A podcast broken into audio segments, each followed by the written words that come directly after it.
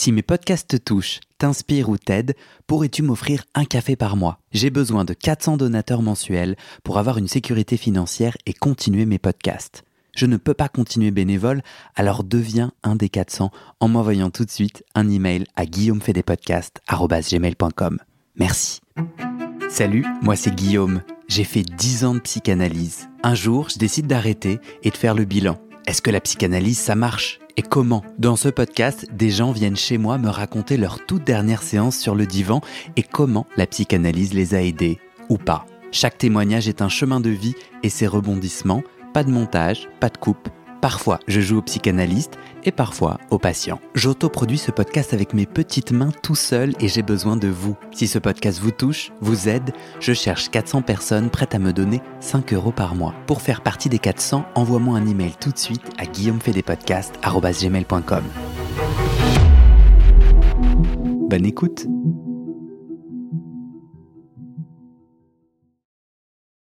Salut Bonjour, Comment t'appelles-tu? Marine. Tu nous appelles d'où Ou tu m'appelles d'où? Euh, de Lyon, Pourquoi c'était important pour toi de témoigner aujourd'hui? Parce que je pense que ça me permet d'avoir du recul sur euh, sur euh, l'expérience de de la thérapie, de la psychanalyse, Euh, et aussi euh, parce que je pense que j'ai j'ai pas terminé, j'ai pas fait le tour de la question. T'as pas terminé ton analyse? Non, non, non, j'ai pas terminé. T'as fait combien d'années? Alors justement, j'ai fait euh, une courte année de psychanalyse. Euh, donc j'ai, si tu veux, j'estime pas euh, avoir fait. euh, enfin, oui, j'ai fait une psychanalyse parce que la psychothérapeute est psychanalyste. Euh, pour autant, euh, une psychanalyse, ça s'inscrit dans le temps. Euh, c'est euh, 3, 5, 10 ans, tu vois. Donc, euh, j'estime ne pas être arrivée au bout, ça très clairement. Euh, je sais que je suis arrivée au bout d'un d'un d'un travail à ce- enfin en tout cas quand j'ai quitté la thérapie je j'avais besoin d'arrêter pour terminer une première tranche on va dire mais je sais pertinemment au fond que c'est pas terminé C'est intéressant ça parce que euh, je trouve, et on va le voir dans ton témoignage, peut-être euh, qu'on peut remettre en question euh, la durée d'une psychanalyse. Toi, tu, tu, tu, tu te contredis d'ailleurs, tu dis à la fois ça va durer longtemps, ça doit durer longtemps, et à la fois tu as l'air de reconnaître qu'une première tranche s'est exécutée en un an, ou un bout s'est exécuté en un an. Euh, il faut dire quand même que euh, euh, on va dire que c'est la dernière thérapie que j'ai faite en date. Avant ça, euh, j'ai vu plusieurs psychologues. Donc, si tu veux, j'avais déjà entamé un, un travail Hmm. euh, avec des psychologues psychanalystes aussi, si tu veux. Donc, dans les techniques, il y, a- y, a- y avait euh, des similarités. Hmm.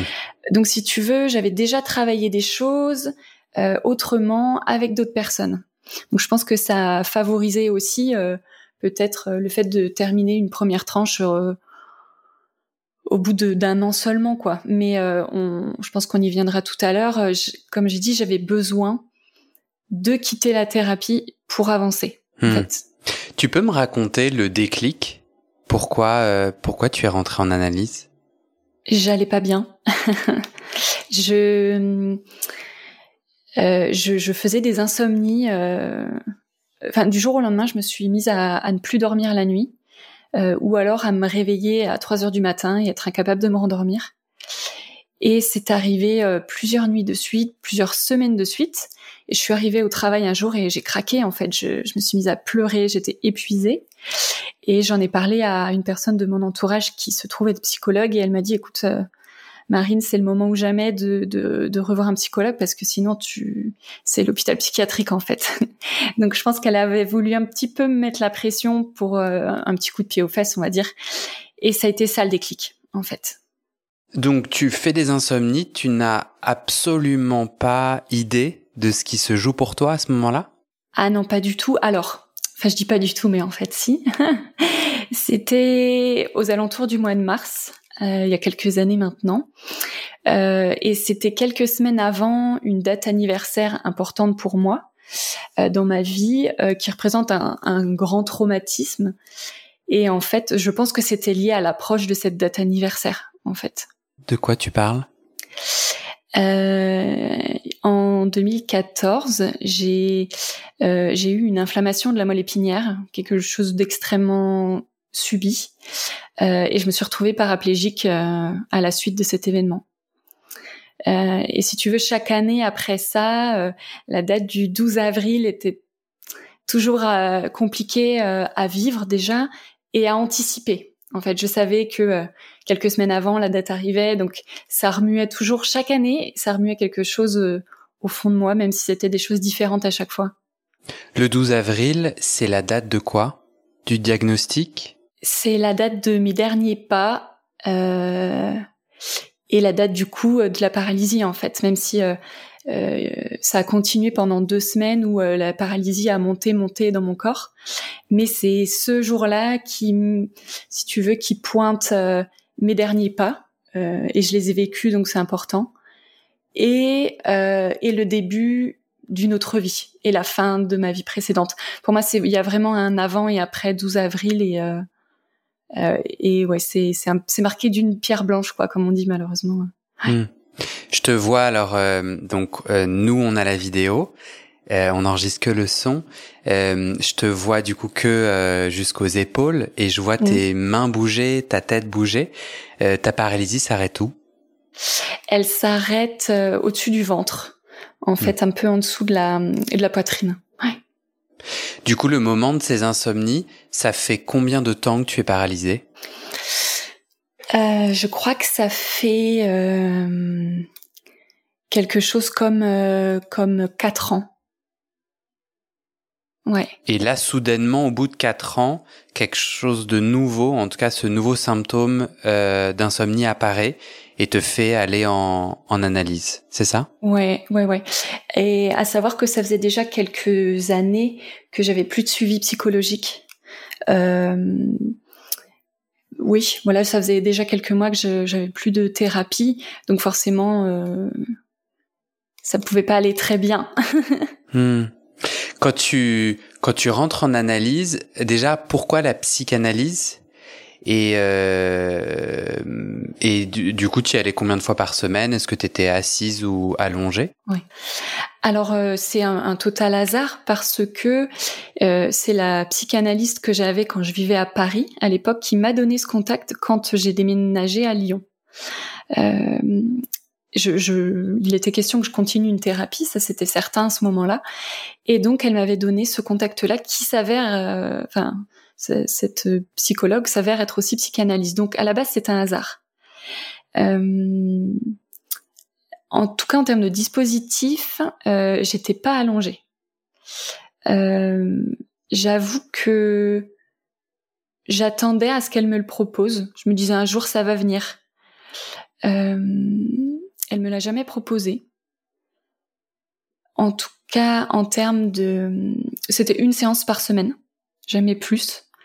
À la toute fin, euh, j'ai justement avant de terminer la psychanalyse, j'ai euh, pendant deux mois, je suis passée à deux séances par mois. Tu vois, je, comme si je préparais un petit peu la fin quand même, euh, hmm. sans trop le vouloir au départ, mais ça, je pense que ça se préparait.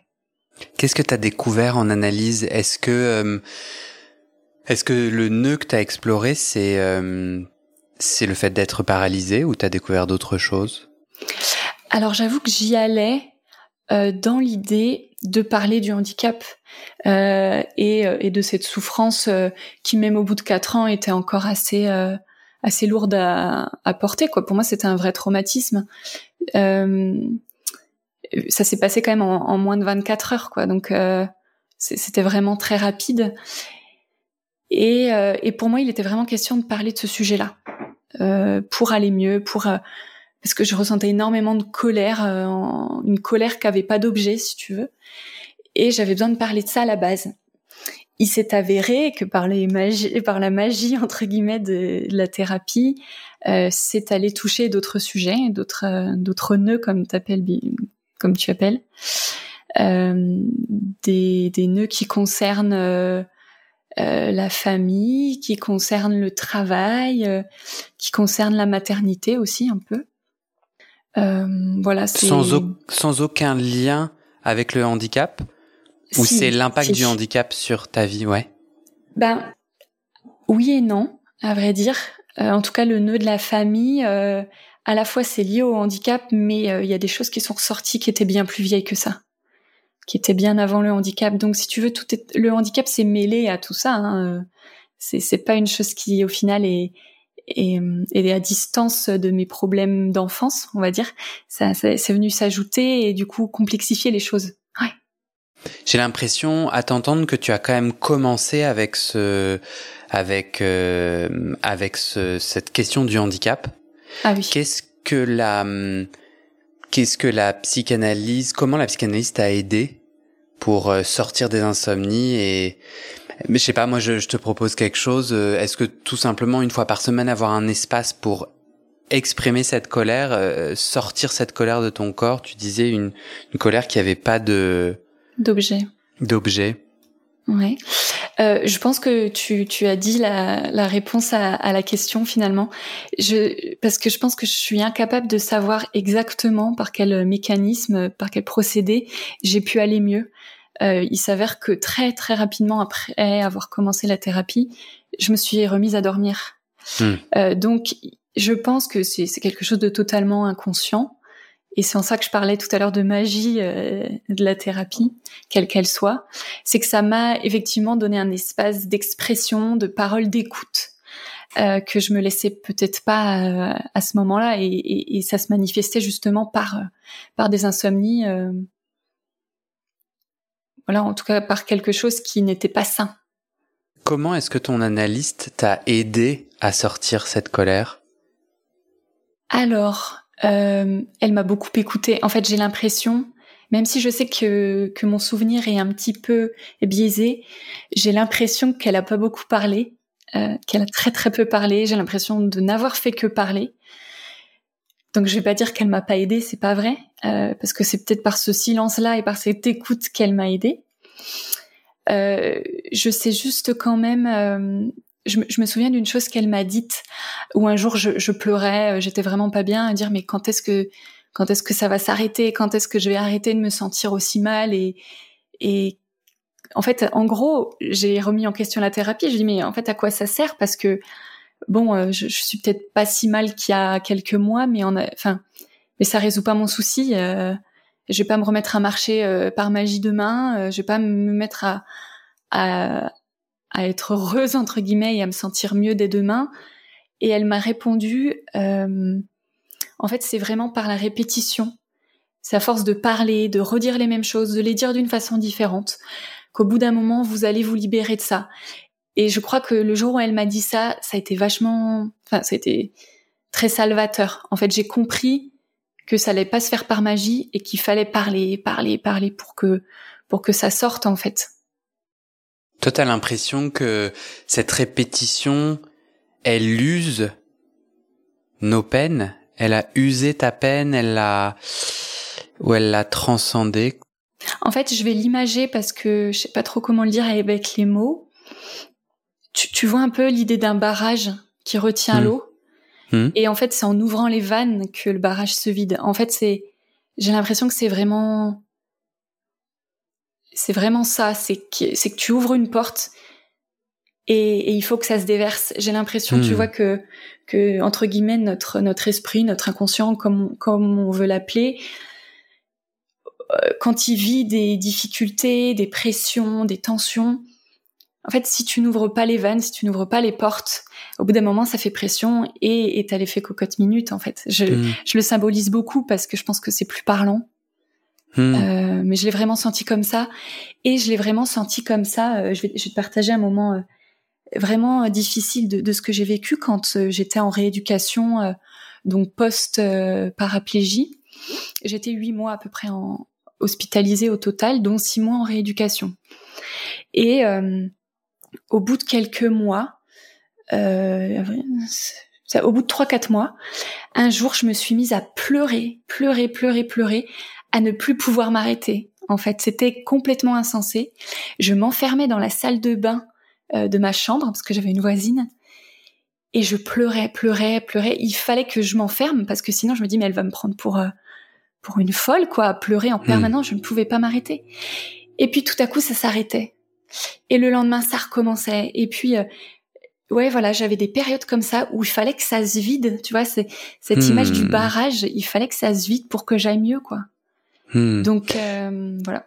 Ça, moi, ça me touche énormément ce que tu dis parce que euh, je vis en ce moment une période très difficile, un deuil, une rupture, et euh, et en fait, je, je Enfin, je, je, c'est exactement ce qu'une amie me conseillait, c'est exactement ce que je vis en ce moment dans ma chair, euh, cette, euh, ce besoin de vider et euh, un obstacle clé qui est mon jugement. Mm. Euh, enfin, voilà, excuse-moi, mais je, je, je parle pas du tout de la même histoire que toi, mais ça m'a, ça m'a vraiment touché. Et ce qui me, et, et, et cet ami me parlait. Alors, c'était en anglais, donc there is no way around but through. en fait, tu peux, en français, je sais pas ce que ça donne, mais tu peux pas, tu peux. Bah, c'est à travers. Ouais, tu, en fait, tu peux pas éviter pour pour euh, pour y arriver, faut passer à travers, quoi. Tu peux pas passer ni à gauche ni à droite. T'as pas le choix. Ou en tout cas, tu peux avoir l'illusion de pouvoir passer à côté. Moi, c'est ce qui s'est un petit peu passé les premiers mois de la paraplégie, c'est que euh, mon mécanisme de défense, c'était l'humour, c'était le rire mais au fond de moi, j'étais un, j'étais une ville bombardée, quoi. Si tu veux, autour de moi, je faisais, euh, je montrais à ma famille, à mes amis que que je m'en sortais plutôt pas mal, mais en fait, à l'intérieur, je, c'était un enfer. Donc, j'ai cru pendant un certain temps que que j'allais m'en sortir et que hmm. tout allait très bien se passer en niant un peu la difficulté et les douleurs que je pouvais ressentir. Et en fait, ça m'a rattrapé. Euh, tu, tu, ne peux je suis tout à fait d'accord avec ce que ce que t'as dit cet ami, c'est que tu peux pas passer à côté ou en tout cas si tu essayes de passer à côté, ça te rattrapera un jour ou l'autre. C'est inévitable. Et il y a ce euh, je pense que socialement, c'est, euh, euh, enfin moi ça me fait peur cette tristesse qui se vide. et puis en plus c'est pas linéaire, donc du coup euh, bah du coup en fait t'as parfois l'impression de repasser aux mêmes endroits et t'es un peu là mais genre euh, ça marche pas le délire. Et puis ça ça épuise quoi. Ça vide et donc euh, euh, ta vie en est transformée. Toi ça a duré combien de temps? Euh, parce que ce que je comprends c'est que en analyse et en dehors de l'analyse tu vidais. Et, et mm. tu disais une fois que je vidais je me sentais mieux jusqu'à parfois le lendemain euh, repartir dans les larmes et ouais. Alors ça euh, l'épisode que, que je te raconte des larmes c'était vraiment euh, deux trois mois après c'était c'était le présent quoi. D'accord. Et donc ça pouvait pas en être autrement. Je vais disons qu'il y a eu plusieurs paliers la première année ça a été vraiment un enfer enfin je peux pas dire autre chose parce que c'est tu vois sur un an c'est huit mois d'hôpital quoi après, tu, tu rentres. Moi, je suis rentrée chez mes parents, en l'occurrence à ce moment-là. Enfin, c'était euh, faire trois pas en arrière dans ma vie euh, d'adulte ouais. naissant à ce moment-là. Et euh, tu avais quel âge? J'avais 23 ans. Et aujourd'hui? J'en ai 31. Ça fait 8 ans. D'accord. Et euh, et en fait, j'ai oh, voilà donc vraiment peut-être pour synthétiser, il m'a fallu enfin un an de, de tourbillon, de tornade. Après, c'est des c'est des paliers. Tu vois, il y a eu trois ans où, en gros, pendant trois ans, c'est encore difficile. Et puis à cinq ans, ça commence à aller mieux. Et là, je me rends compte que depuis ces cinq ans, je suis capable d'en parler euh, sans me mettre à pleurer, sans sans que ce soit non plus euh, difficile et sans que ça remue trop de choses parce que euh, tu en parles beaucoup, c'est inévitable euh, que t'en en parles à un an, t'en parles à trois ans, parce que les gens te font en parler, que tu le veuilles ou non. En fait, on te demande souvent, bah, t'es en fauteuil, qu'est-ce qui t'est arrivé euh. En fait, tu peux pas ne pas en parler, c'est impossible. Tu, la psychanalyse est arrivée. J'ai l'impression d'entendre plutôt vers la fin de ce processus, ou en tout cas pas vers la fin, mais euh, plus tardivement. Euh, Est-ce que les insomnies et le déclic vers la psychanalyse, c'est parce que tu étais prête à passer à l'étape d'après et qu'avant, en fait, t'étais pas, t'étais pas, tu pouvais pas, en fait, venir euh, dans un espace thérapeutique creusé? Alors, je verrais la chose comme avant, au départ, dans les premières années, j'avais besoin, c'était du déversement en fait, c'était euh, se libérer de cette colère, de ce mal-être, euh, de cette tristesse. Et en fait, tant, je pense que tant que je ne m'étais pas libérée de ça, je pouvais pas aller dans l'analyse et dans la réflexion. Hmm. Euh, D'ailleurs, la psych... tu as dit que tu as fait plusieurs thérapies, ouais. mais c'était pas psychanalyse au début. C'était psychothérapie, hein. D'accord. Et c'est quoi la différence de cette année de psychanalyse? Pourquoi, à part le titre de la thérapeute, toi, tu as vu une différence? J'ai vu une différence dans l'approche. Euh, et quelque chose que toi tu abordes souvent euh, dans tes dans, dans, dans tes enregistrements, c'est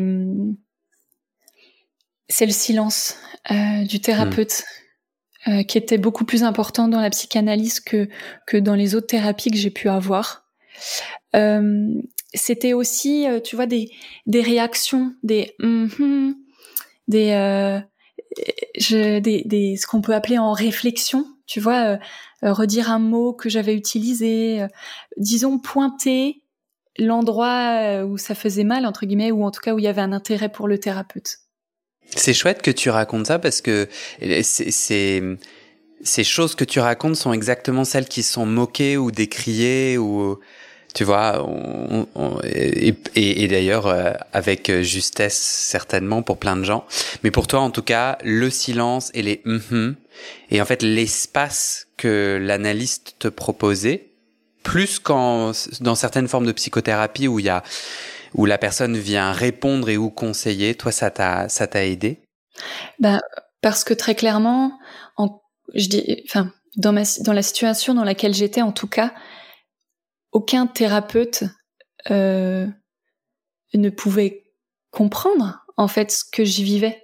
Donc ça peut être ça, je dis pour n'importe quoi. Hein, euh, pour euh, moi, c'est un exemple un peu particulier que j'ai donné, mais en fait, qui d'autre que moi pouvait avoir la réponse? En fait, quel thérapeute pouvait me dire mais non, Marine, euh, Enfin voilà, euh, en gros, faut, faut sortir la tête de l'eau. Mais non, en fait, tant que t'as pas vécu hmm. ce que moi j'ai vécu, à quel moment tu, tu, peux me donner des conseils? Tu, tu, tu vois ce que je veux dire? Et c'est en ça que je trouve que la psychanalyse est chouette, c'est que c'est que ça te laisse l'espace et à la fois t'as quelqu'un qui vient te recadrer quand entre guillemets quand il y a besoin. Euh... T'as un exemple de ça? Qui te vient? Malheureusement non. C'est euh, ok. Tu parlais de plusieurs nœuds famille, travail, maternité. Ouais. Alors c'est surtout famille, travail hein, quand même. Euh, famille, travail, ouais. Qu'est-ce que tu as découvert sur ces nœuds? Qu'est-ce qui alors, c'est quand même beaucoup le nœud famille hein, qui, qui s'est travaillé. Je te raconterai le nœud euh, travail après parce que c'est ce qui a fait ma dernière séance. Donc, je le garde pour la hmm. fin. Ça marche. le nœud famille, ça a concerné à mes parents et mes frères. J'ai deux grands frères. Et euh, il s'avère que j'ai trouvé que mes frères n'avaient pas été assez présents dans dans mon dans mon traumatisme. Euh, ils ont, si tu veux, ils ont un peu fui la situation. Euh, je crois qu'ils n'ont pas su comment réagir, alors que mes parents ont été présents, ils ont été géniaux. Et en fait, je l'ai hyper mal vécu mais il m'a fallu du temps pour comprendre que déjà pour accepter que mes frères n'avaient pas été présents euh, et pour euh, pour le conscientiser en fait. C'est peut-être bête mais euh, ça m'a pris quelques années. Et euh, je vais te raconter une anecdote parce que c'est ce qui je trouve est merveilleux euh, dans la psychologie c'est ces mouvements de transfert et de déplacement.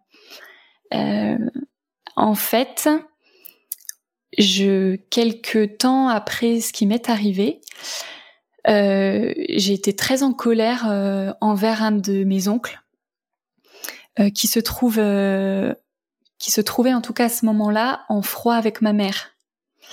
Et donc de toute la fratrie euh, de, de, ma mère, il y a que lui en fait qui ne prenait pas de nouvelles, qui qui ne l'appelait pas en disant bah, comment ça va, qu'est-ce qui qui, qui, qui n'était pas là pour elle en fait.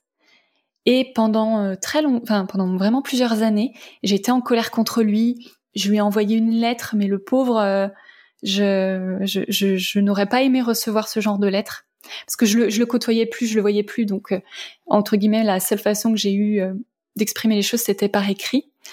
Et tu lui as envoyé une lettre pour l'accuser ou lui demander des comptes? Pour oui, pour l'accuser.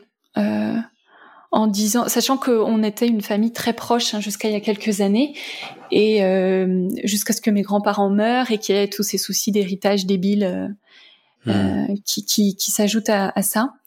Et c'est à partir de ces moments-là que que mon oncle s'est un peu détaché euh, de la famille, alors que vraiment avant c'était euh, la famille idéale, tu vois. Donc j'étais hmm. proche de cet oncle-là quand j'étais petite, j'allais en vacances chez lui euh, tout le temps. J'étais proche de ses filles. Et puis bon bah voilà, petit à petit les, les années passant, ces histoires d'héritage ont fait du, du, mal à la famille. Il a répondu à la lettre? Non. Non, non. Et qu'est-ce que t'en as fait, toi? Comment t'as compris qu'il y avait eu un déplacement ou un transfert? Alors un jour, euh, ben quand même en thérapie, je me suis dit mais comment ça se fait que j'ai autant de haine envers lui? Euh, Pourquoi lui en fait? Et euh, donc bah, petit à petit, et ça, je, pense que c'est aussi le résultat de la thérapie, de rêves aussi, qui ont fait qu'un jour j'ai compris que c'était tellement difficile pour moi d'accepter que mes frères aient été absents, pas présents pour moi, euh, c'est en fait c'est je pense d'un point de vue psychique tellement violent que j'ai dû déplacer cette douleur sur un espèce de miroir, tu vois, euh, le frère de ma mère, euh, hmm. voilà, ça, ça, a une connotation quand même. C'est un lien qui est déplacé, qui est éloigné. Donc c'est un peu moins douloureux d'être en colère contre quelqu'un qui qu'au final je n'aime pas tant que ça. Hmm. Et, et, le jour où j'ai compris qu'en fait j'avais déplacé cette colère de mes frères contre mon oncle, c'est ça a été un presque un choc. Ça, ça, me paraît hyper simple quand je te le raconte. Hmm. Et à la fois, c'est des années, euh, c'est des années de réflexion et, et, quelques mois sur le divan qui m'ont quand même permis de comprendre ça.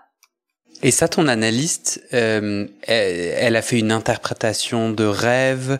Tu parlais de rêve tout à l'heure, où elle a dit elle-même des choses pour t'aider sur ce chemin de conscientisation? J'en ai pas le souvenir. C'est toi un jour? Ouais, j'ai l'impression parce que un jour j'ai fait un rêve. Enfin, j'ai eu une période où je faisais un peu toujours les mêmes types de rêves. Et je me souviens surtout d'un où en fait on était à un repas de famille avec tous mes cousins, mes mes frères, mes mes parents, et euh, mes frères étaient toujours loin en fait euh, au bout de la table. Il y avait mes parents et moi euh, dans le coin de la table et mes frères ils étaient loin ou alors ils étaient pas là. en fait c'est comme je je symbolisais la séparation de la famille que moi je vivais, c'est-à-dire à la fois mes parents et moi, une sorte de noyau, et eux deux euh, qui, tu vois, qui tournent autour mais sans être là. Et c'était toujours ce même genre de rêve. Euh, et c'est à partir de, de donc c'est la thérapie, c'est les rêves qui ont fait que j'ai compris euh, que j'avais fait ce déplacement. À tel point que du jour où j'ai compris, j'ai plus eu de colère contre cet oncle en fait. Hmm. Ça a été quasi systématique. Elle me dit, ben voilà, c'est juste que, que tu, tu, lui en veux pas en fait à cet oncle-là, c'est à tes frères que t'en veux et, et c'est à toi de maintenant d'aller d'aller travailler cette colère-là avec eux quoi. Et t'as fait quoi avec cette colère? Bah j'ai j'ai pas été très maligne parce que j'étais encore trop dans la colère. En fait, je l'ai gardé pour moi pendant un temps je le subissais. J'étais triste euh, à chaque fois que j'allais chez mes parents. Euh, je me rendais compte que j'avais pas de, de conversation sérieuse avec mes frères, que j'étais pas capable d'avoir une relation tout court avec eux. Et puis un jour, un autre événement dans la famille, euh, on apprend que mon père a un cancer. Et là, c'est un peu trop la goutte d'eau, quoi. je me dis, ok, là, ça fait vraiment beaucoup. Je, je, commence seulement à aller un petit peu mieux. se rajoute ce sujet-là, non, ça va pas le faire. Et j'ai écrit à mes frères en fait en leur disant bon bah voilà je viens d'apprendre pour papa. Euh, il y a intérêt à ce que vous soyez présent pour lui euh, comme et, et, que, et que vous réagissiez différemment euh, que, que l'année 2014, que cette année difficile pour moi. Et sauf que je l'ai fait en total moment de désespoir et par écrit. Tu vois la, la pire des manières euh, je crois que je, je sais pas faire autre chose que de communiquer par l'écrit, donc c'est pas toujours la meilleure des, des solutions. Et euh, du coup, euh, il a fallu des mois derrière pour euh, ramasser un peu ces pots cassés là, c'est que mes frères ils ont pas compris quoi, ils ont pas compris la méthode, ils ont pas compris ce mouvement de colère quoi. Et, et c'est un mouvement de colère qu'ils ont même pas pu affronter parce que parce qu'ils ont déjà fui quand j'avais besoin d'eux. Donc là forcément ils ont fui face à face à mes accusations en fait. Et ils le savaient très bien qu'ils n'avaient pas été assez présents. Ils le savaient très bien, mais, ils, ne pouvaient pas l'assumer en fait.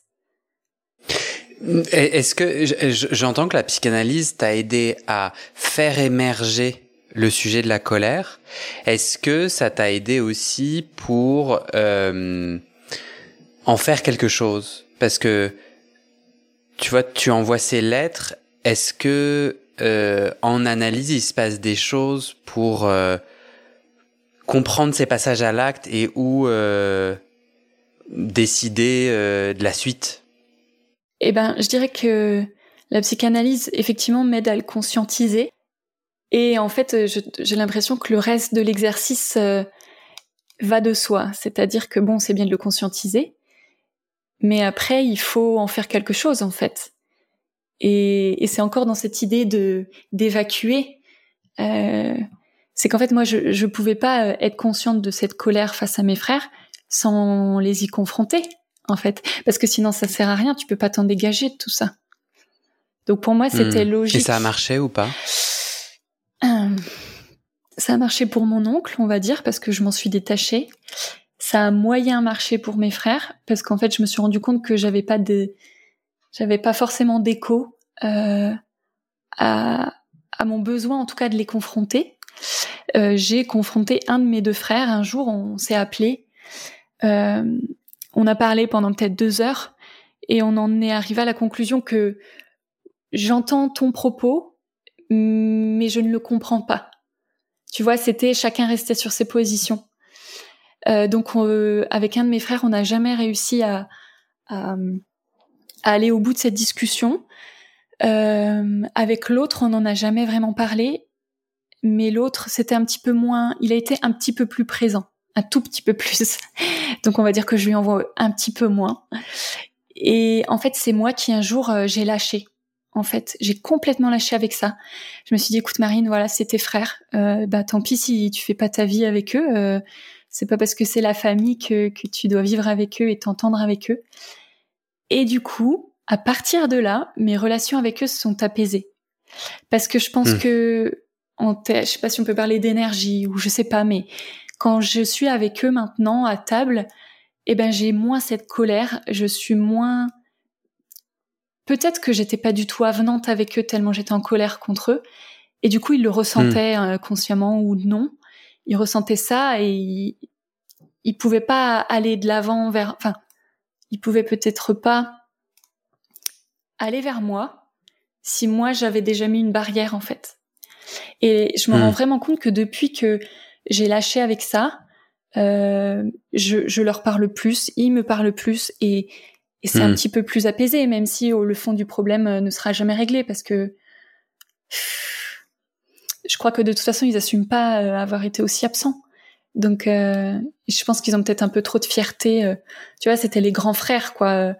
dans la symbolique, moi j'aurais voulu qu'ils soient là et qu'ils me protègent, mais mais le fait est qu'ils n'ont pas eu et mon grand frère me l'avait dit, il m'a dit, tu sais, euh, enfin moi j'ai pas assumé, je savais pas quoi faire, j'étais impuissant, euh, j'avais trop de douleur en fait. Donc qu'est-ce que je pouvais moi t'apporter encore plus de douleur, quoi, tu vois? Et, j'ai compris ça aussi, même si je leur en veux quand même malgré tout. Ouais. Hmm. Voilà. Et tu peux m'emmener dans le, selon toi, l'autre nœud mm-hmm.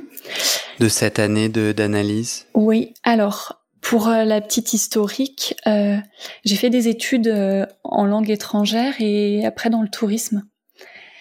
et si tu veux, donc ce qui m'est arrivé est arrivé à la toute toute toute toute fin de mon master. et à ce moment-là, je, je, me disais mais purée mais quelle bêtise j'ai faite parce que j'avais aimé mes études, j'avais fait plein de choses à l'étranger, c'était génial. Mais depuis plusieurs années, j'avais le sujet de la psychologie qui me, qui me titillait, quoi.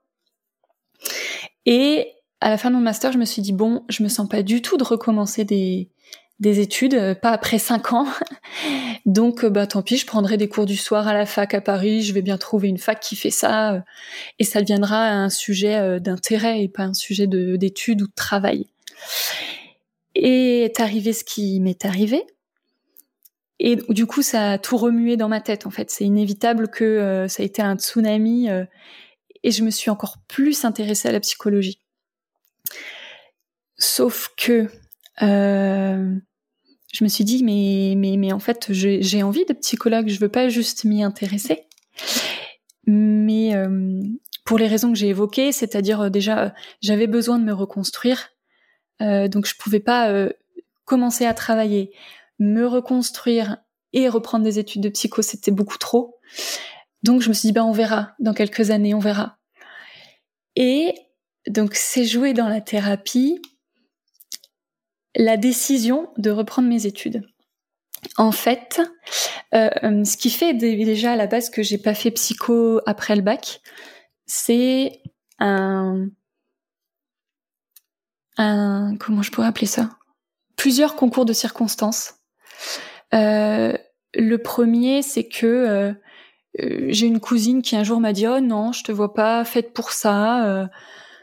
un autre un jour où ma mère me dit, bah, tu sais, euh, Céline, donc qui est une autre de mes cousines qui est psychologue, euh, bah, tu sais, Céline, euh, elle termine ses études et elle trouve pas du travail facilement, ce qui dans les faits n'est pas vrai. Il y a, voilà, il y a eu plusieurs petites choses comme ça qui m'ont fait dire, bon bah, tant pis, en fait, je vais choisir autre chose. Et il s'est trouvé que c'était les langues étrangères. Donc, une fois que j'ai eu compris les différents freins qui m'avaient été mis, je me suis dit, bah non, cette fois-là, je vais prendre la décision en mon âme et conscience et personne ne va hmm. m'influencer. Ce qui fait qu'un jour, euh, donc je préparais quand même un peu ma sortie, on va dire. J'avais réduit les, euh, le nombre de séances par, euh, par mois. Je comprends pas le lien. le moment où tu décides de, de, de, faire tes études de psychologie, en quoi ça se joue dans, dans ta thérapie? Alors justement, en fait, je, je réduis les séances. Et un jour, je dis à la psychologue, euh, bah, écoutez, je, je vais arrêter là. Euh, parce que euh, je lui dis pas, en fait, pourquoi j'arrête. Je, je, lui cache complètement. Euh, je lui dis, voilà, je pense que j'ai fait le tour. Euh, et je, je, je sais qu'elle essaye de m'en dissuader. Et à la fin, elle me dit, bah, écoutez, en fait, moi, je, je, suis là si vous voulez continuer, si vous changez d'avis, si dans quelques mois vous, vous le souhaitez. Et je lui réponds, ben, vous allez peut-être bientôt être en retraite. En fait, c'est une dame qui avait peut-être 55 ans, euh, 60 ans, tu vois. bon. Et c'est la première fois que je lui fais une petite phrase un peu pinçante comme ça. Je la renvoie en fait à son âge et au fait que euh, elle sera bientôt plus psy, quoi. Elle va être en retraite. Et j'ai pas trop compris pourquoi. J'ai dit ça sur sur le moment. Euh, et j'ai compris plus tard qu'en fait, à ce moment-là, ma mère était en processus de, était en fin de carrière et allait être en retraite. Donc je pense que j'ai fait une nouvelle fois un, un déplacement de ma mère sur la psychologue en disant donc je quitte la thérapie sans te dire pourquoi et je te renvoie enfin oui sans te dire pourquoi et en tout comme si j'avais eu et c'était ta dernière séance c'était ma dernière séance parce que je pense que j'avais besoin d'acter le fait de les gars, je vais faire ce que je veux, vous aurez rien à dire. Et hmm. à tel point que d'ailleurs, j'ai je n'ai pas dit à ma famille que j'avais repris des études de psycho. J'ai attendu d'avoir euh, la validation de mon dossier pour leur dire. Tu vois, il fallait que j'acte ce, ce truc de c'est moi qui prends la décision et personne n'aura son mot à dire. Seul, ouais. Tu te rappelles ce que ta, ce que ton, ton analyste a dit? Tu as dit, euh, ces dernières pensées, cette dernière séance, elle a essayé de, de me dissuader d'arrêter. Tu te rappelles ce qu'elle t'a dit? Alors, je me souviens plus exactement, je t'avoue. Euh, mais c'est une des seules, enfin, je me souviens de l'idée, et c'est une des seules choses que je me souviens qu'elle ait dit de, de cette année. Je, je me souviens de rien d'autre enfin ou de très très très peu de choses. Je me souviens juste qu'elle a essayé de m'en dissuader. Comment, j'en sais rien. Euh, peut-être en me disant que le travail n'était pas tout à fait fini. Et je me souviens quand même surtout qu'elle m'a dit, euh, en tout cas, vous pouvez revenir. N'hésitez pas à, revenir et à m'appeler. En fait, Je me souviens surtout de ça. Tu es, es retourné? Non. Et j'y pense, euh, et j'y pense toutes les semaines. je, je pense à elle toutes les semaines. Mm. Donc je pense que. Et tu penses à quoi? Je pense à son à son cabinet. Euh, je revois les objets, je revois euh, les choses que je regardais depuis le divan. Euh, je me souviens d'elle, de, de, du siège sur lequel elle était assise. Euh, je, je pense à elle en me disant je vais y retourner quoi. C'est en ça que je sais que c'est pas fini. Et à ton avis, euh, je sais pas si c'est possible que tu, je sais pas si cette question n'est pas impossible, mais à ton avis, la prochaine tranche, il sera question de quoi? Tu sais que tu veux y revenir, pourquoi? Je sais que je veux y revenir parce que hum, j'ai des... Euh, je dirais que déjà à la base, à chaque, âge, euh, c'est problématique, on va dire. Et là, j'entame la trentaine, euh, ce qui pour moi est synonyme de construction de couple, de famille, de toujours aussi une remise en question de de ma profession. Hein. J'en suis quand même toujours sur ce nœud-là parce que c'est en cours. Mais je pense que se jouerait la question de la maternité, liée au handicap aussi évidemment, la question du couple, ces questions qui me semblent à la trentaine assez euh, assez imposées, imposantes. Ouais, hmm. je pense que ce serait ça. Parce que c'est des choses qui me travaillent moi au quotidien, tu vois. Même si j'ai plus de thérapie, c'est des choses qui moi me travaillent. Je le ressens bien ça. Euh, j'ai envie de te faire réagir. Euh, en fait, moi, je suis le dernier de ma famille. Toi aussi, si j'ai bien entendu. Ouais. Euh, j'ai un grand frère et une grande sœur euh, que j'embrasse s'ils m'écoutent. Et en fait, je me retrouve vachement dans. Ça fait ton histoire fait vraiment écho à euh, des comportements que je peux avoir. Et moi, j'identifie chez moi est-ce que c'est parce que je suis, un, je suis le petit dernier? Peut-être, moi je le crois un petit peu. Je me vois idéaliser les autres, l'autorité, euh, tes frères face à, bah voilà, ils ont le pouvoir, ta mère qui a aussi le pouvoir euh, sur ton futur, euh, ce qu'elle dit. Alors après c'est aussi ta mère, hein, mm. mais en tout cas moi je me vois idéaliser l'autorité. Euh, et à la fois avoir terriblement besoin de, bah de, de faire ma propre identité. Et donc à la fois je veux leur validation, leur, je, je veux quelque part rendre ma, ma, mon individualité, je veux, je veux conformer, je veux que eux me prennent comme un bébé, quoi. et, et me, et me, et que eux, avec leur toute puissance que je leur donne, du coup, allègent mes peines et que je ne sois plus seul et que, et à la fois, bah non, quoi. Alors, soit c'est euh, grandir et en fait, plein de gens se retrouveront parce qu'on est tous comme ça. Soit euh, peut-être qu'il y a un élément d'être euh, dans une fratrie le dernier. Mais moi, je sais que la validation, je sais que la question des, de, de, de, de, d'être validé et ou d'être dans les normes et ou du regard de, de mes parents, de mon grand frère et de ma grande sœur, j'y suis extrêmement sensible. Parce que quelque part, si je continue un peu à te gratouiller, j'ai je, je me suis vu en toi, je me suis reconnu en toi quand je t'entendais euh, ne pas pouvoir accepter que bah, tes frères sont des petits humains et qu'en petits humains en fait bah ils ont été dépassés par leurs propres émotions et que là ce qui a primé c'est pas toi la petite sœur mais c'est eux. Mm. parce qu'au final en fait euh, bah c'est toujours ça hein. ce qui prime c'est avant soi je crois. Qu'est-ce que t'en penses? Euh... je je suis tout à fait d'accord avec toi sur ce que tu dis, cette espèce de, de contraste entre être le dernier, donc être un peu chouchouté, tu vois, dans, dans la symbolique familiale, hmm. être le chouchou euh, en tant que dernier, et à la fois euh, être aussi celui qui passe après, quoi. Euh, moi, je sais qu'avec mes frères, franchement, ils m'ont pas, avant tout ça, quand j'étais enfant, ils m'ont pas de, enfin, ils m'ont pas rendu la vie facile. Hein. Franchement, on se chamaillait, hmm. c'était violent. Hein. Donc quelque part, à la fois, euh, ce n'était que la continuité de, de, notre enfance, où ils ont jamais été euh, proche de moi. Mais le fait de le mettre en lumière par cet événement-là fait que ça en est douloureux parce qu'évidemment, en tant que petite sœur, encore plus par la symbolique masculin-féminin, euh, je m'attendais à être protégée, tu vois. Est-ce que toi, moi, c'est un peu ce que tu disais et moi, ça m'aide beaucoup dans mon quotidien. Tu disais, bon, bah, le moment où je suis un peu passé à autre chose, je leur ai parlé, ils m'ont parlé.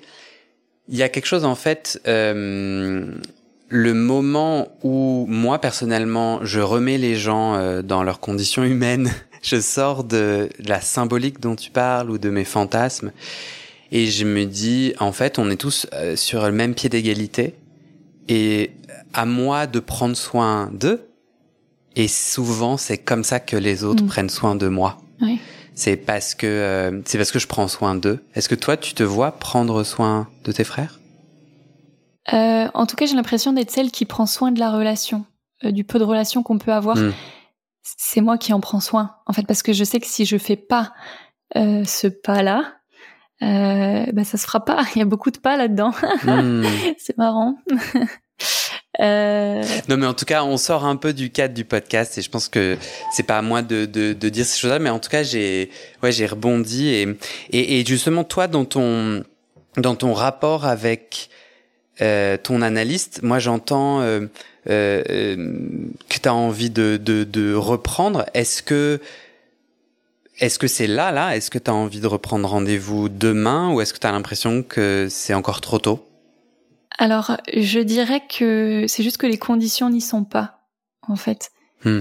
Euh, si tu veux, en quittant l'analyse, euh, je me suis permise de reprendre des études de psycho à côté de mon travail, en fait. Et euh, ça demande un temps fou. En fait, j'ai pas de, euh, en fait, de septembre à juin, euh, fin mai, on va dire, je n'ai pas de moment de de souffle en fait. Mes, mes vacances professionnelles, ce sont mes temps de révision pour la fac, tu vois. Hmm. Et euh, du coup, trouver une semaine, un soir dans la semaine pour aller en, en psychothérapie, c'est pas que c'est impossible, mais c'est hyper compliqué.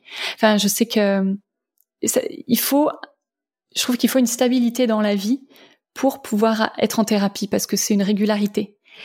Et c'est une, c'est un équilibre que moi j'ai pas en termes de temps. Je dis pas que c'est impossible, mais en tout cas pour moi ce serait trop. En fait, je je fais le tri entre ce que je peux et ce que je peux pas faire, et je suis tout à fait euh, réaliste en me disant que bah Marine, tu peux pas et travailler et refaire des études et suivre une psychothérapie. Enfin, je je, je sais qu'en termes de, hmm. enfin voilà, c'est une organisation que je ne m'autorise pas euh, pour mon hmm. bien. Par contre, je sais pertinemment que j'y reviendrai. Ça marche. Il y a quelque chose qui m'est, je me disais, là j'étais en train, je t'écoutais puis j'étais en train de réfléchir. Euh, euh, je me disais mais pourquoi je t'ai, en fait, euh, pourquoi je t'ai dit ce que je t'ai dit juste avant là? En fait, j'aurais au lieu de te parler de toi, j'aurais dû, je me rappelle plus ce que j'ai dit exactement, mais bien parler de moi. La psychanalyse m'a aidé, je comprends pourquoi je te dis ça. La psychanalyse, moi, m'a aidé à un, faire émerger la colère, et deux, euh, au final, très peu agir dessus rapidement, et ça m'a reconnecté à, je sais plus euh, quel gars intelligent, euh, Freud ou autre, a dit ne rien changer dans sa vie quand on fait une psychanalyse. Je, il y a, je crois qu'il y a une citation comme ça où il, où il est invité à pas prendre de grandes décisions. Moi, je me disais, mais je vois pas comment tu fais du coup pour vivre. Mais ça m'a connecté à ça, c'est que je me souviens euh, ne ne pas agir tout de suite sur la colère parce que la psychanalyse m'a aidé à réhumaniser tout le monde dans les mm. conflits. Et du coup, une fois que j'avais bien craché, et, je suis sûr que j'ai envoyé des lettres euh, et j'ai et je suis allé piquer des gens dans ma colère, hein, mais je me souviens quand même que l'espace me permettait de cracher toute ma colère et alors de me dire, de sortir un peu de la question euh, de moi j'ai été victime et l'autre l'agresseur, un peu une forme de dichotomie dans mes conflits et de me dire et voilà de réhumaniser, de me dire ok quelle est à moi ma part, etc. Je, me rappelle que ça a amené pas mal de paix, euh, mais ça n'a pas toujours fonctionné du tout et encore aujourd'hui il y a des choses. Euh, euh, mais mais du coup c'est pour ça en fait et, et, et, dans mes liens avec ma famille, je pense que c'est vachement ça que moi j'ai travaillé en psychanalyse. Euh, euh, après que je sortais la colère de l'injustice, euh, de créer un nouveau signifiant, un nouveau lien, de me dire ok mais pourquoi ça s'est passé comme ça? Qu'est-ce que je peux maintenant que je suis plus aveuglé par la colère Qu'est-ce que je peux comprendre? Euh, sans euh, ma colère est légitime et, et, dans un premier pas et dans un premier temps je la fais vivre et en parallèle je peux aussi euh, voir comment les autres ont vu la situation qu'est-ce qui s'est passé pourquoi?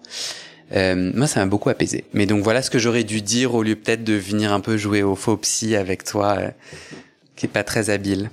non, non, mais il y a pas de souci parce que ce que ce que t'as dit, euh, ce que t'as dit était tout à fait euh, correct. moi, je trouve que c'est en ça que la, la, la, thérapie de manière générale et la, et la psychanalyse sont importants, surtout vis-à-vis -vis de la famille, je pense. c'est que si tu ne réfléchis pas sur les difficultés que tu as pu avoir, sur les liens avec ta famille, tu vas euh, garder toute ta vie euh, des, des, colères, des, des frustrations, euh, et un jour ça va péter quoi.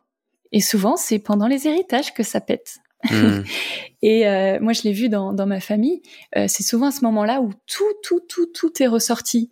Sauf que si chacun avait fait un petit travail sur lui-même, s'était rendu compte que que c'était des colères d'enfance, des frustrations d'enfance qui ressortaient, eh ben ils en seraient pas là quoi. Tu vois, je hmm. voilà, faut, faut juste réfléchir à tout ça, faut juste analyser. moi, c'est ce que j'adore dans la psychologie, c'est que c'est que si t'analyses pas, tu comprends rien. Merci Marine pour ton témoignage. Est-ce que tu veux un petit mot de la fin?